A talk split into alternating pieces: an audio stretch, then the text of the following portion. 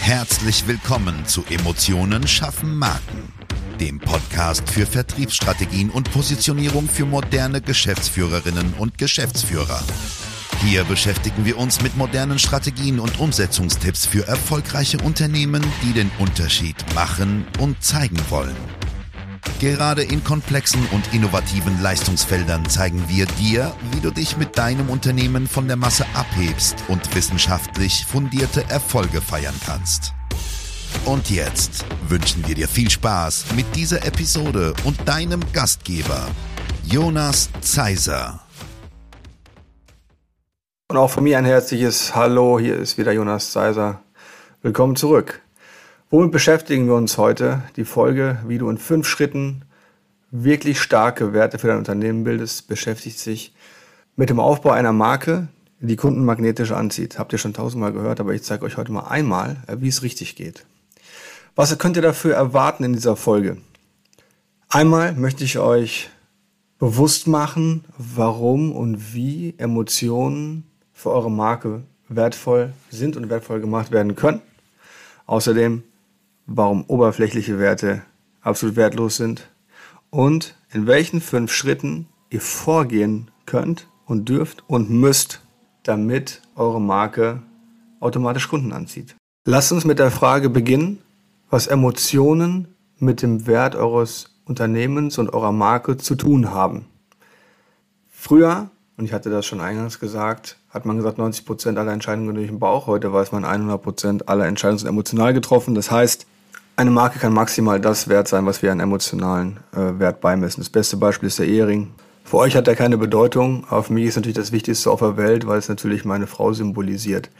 Ja, das bedeutet, das, was wir emotional einer Sache, einem Gegenstand, einem Unternehmen, einer Arbeitsstelle zuschreiben, das ist sie auch wirklich wert.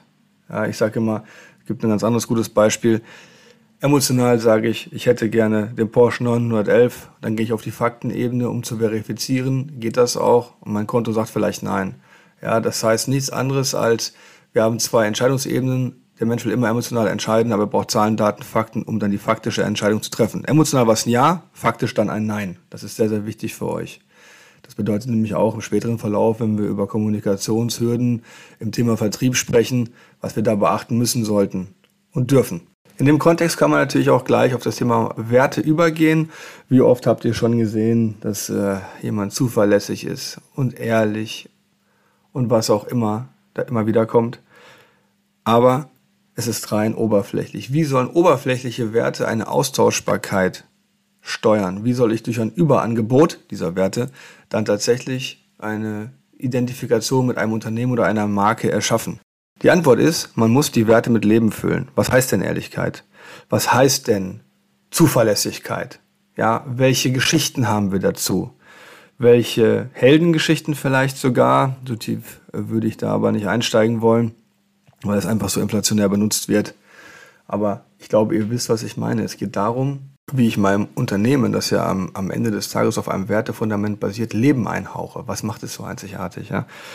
Was für eine super coole Geschichte haben wir, die genau das unterstützt, was wir erzählt haben. Ja, vielleicht haben wir nicht äh, das Thema allerhöchste Ehrlichkeit, weil wir vielleicht Schlitzohren sind. Das ist völlig okay, aber dann lass uns doch lieber über so eine Geschichte gehen, was wirklich einzigartig ist und ein Alleinstellungsmerkmal, eine Andersartigkeit suggeriert, als der, der zu sein, der der tausendste Gleiche und dergleichen ist. Weil damit holt ihr niemanden ab, dann kann man es auch gleich lassen.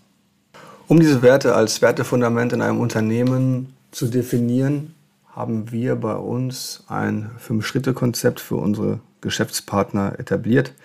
Und zwar sagen wir immer, okay, wenn du nicht weißt, wer du bist, wie willst du deinem Kunden dann zeigen, dass du der richtige Ansprechpartner, Geschäftspartner, Dienstleister, Lieferant bist? Ja, das geht ja gar nicht. Das bedeutet, wir beginnen immer, immer, immer, immer mit einer Analyse der Unternehmens-DNA. Das bedeutet, wir holen uns einen Querschnitt der Angestellten und äh, natürlich auch der Geschäftsführer und der Entscheider in einen Workshop, schauen uns genau an, okay, was haben wir für Persönlichkeiten? Äh, man kann sich das sehr, sehr gut vorstellen, wenn man einfach ein weißes Blatt Papier nimmt, malt einen Punkt drauf und dann wisst ihr, okay, der eine guckt anders auf dieses Unternehmen als der nächste. Und so kann man gemeinsam einen Wertekonsens finden über verschiedene Fragetechniken, die wir anwenden, über ähm, ja, Dublettenanfragen, um natürlich zu schauen, dass hier nichts weniger authentisch, authentisches kreiert wird, sondern äh, ein echtes Ergebnis, auf dem man auch wirklich lange aufbauen kann, weil das natürlich auch zum Beispiel auf so Konten wie die Arbeitgebermarke einzahlt. Ne? Wir werden immer das anziehen, was wir ausstrahlen. Das heißt, wenn ich jemanden anlache, lacht er zurück. Das Thema kennt ihr wahrscheinlich.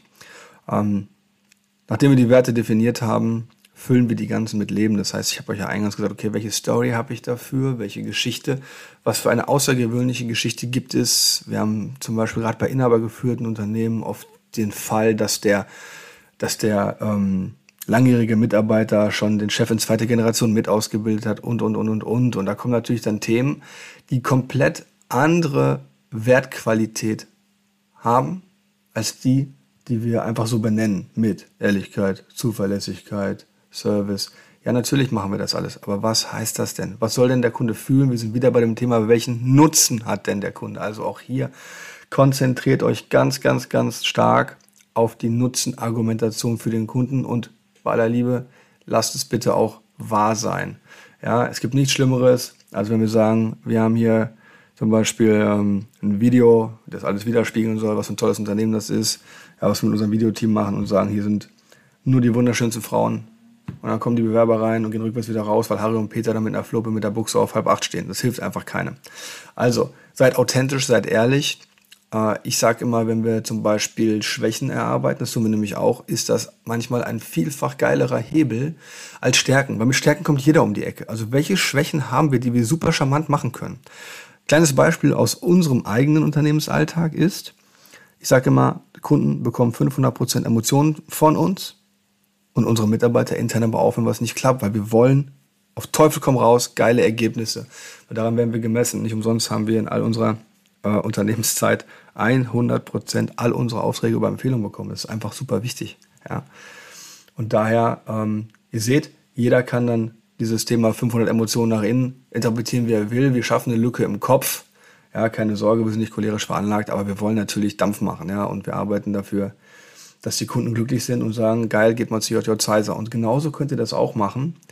Ähm, wenn ihr die, die Werte mit Leben füllt und eben auch das über Schwächen- und Stärkenanalysen macht, wir arbeiten zum Beispiel mit SWOT-Analyse und Branchenstrukturanalyse und solchen Themen. Und dann, ganz wichtig, das vergessen die meisten, weil sie es auch, weil sie diesen Satz einfach leid sind. Das kann ich auch ein bisschen nachvollziehen, aber am Ende sind dieses Thema Werte und Unternehmensidentität, was ja damit reinspielt, sind iterative Schleifen, also sich wiederholende Schleifen. Und das heißt, man muss immer wieder gucken, auch wenn gerade neue äh, Unternehmensmitarbeiter da sind, wenn neue Kunden kommen, okay, wie transportieren wir das denn? Haben wir vielleicht zum Beispiel eine Broschüre, die wir den Kunden aushändigen? Haben wir vielleicht eine Broschüre, wo ein QR-Code drin ist, die wir den Kunden aushändigen, wo sie sich einfach ein Bild davon machen können, wie es bei uns ist, also uns Unternehmen. Ne? Ähm, wie können wir die Leute permanent begeistern? Das ist einmal am Anfang viel Arbeit, aber danach läuft es doch von selber, weil es seid ja ihr. Also lasst uns doch den Leuten da draußen mal Bescheid sagen, was euch vom Rest der Welt, vom Rest eurer Branche unterscheidet, was der Nutzen ist, den der Kunde von euch hat, den er nicht von jemand anderem erwarten kann. In diesem Sinne, wer mehr wissen will, kann sich immer gerne bei uns melden. Ich freue mich sehr von euch zu hören und ich wünsche euch bis zur nächsten Folge eine gute Zeit.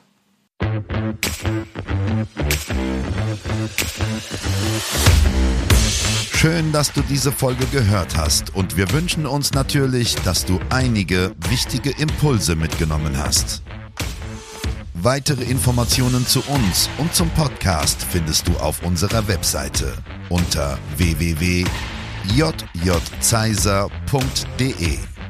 Wenn wir dir helfen können, sprich uns gerne an. Wir freuen uns.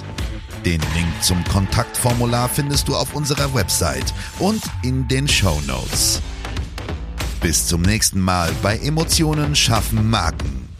Vertriebsstrategien und Positionierung für moderne Geschäftsführerinnen und Geschäftsführer.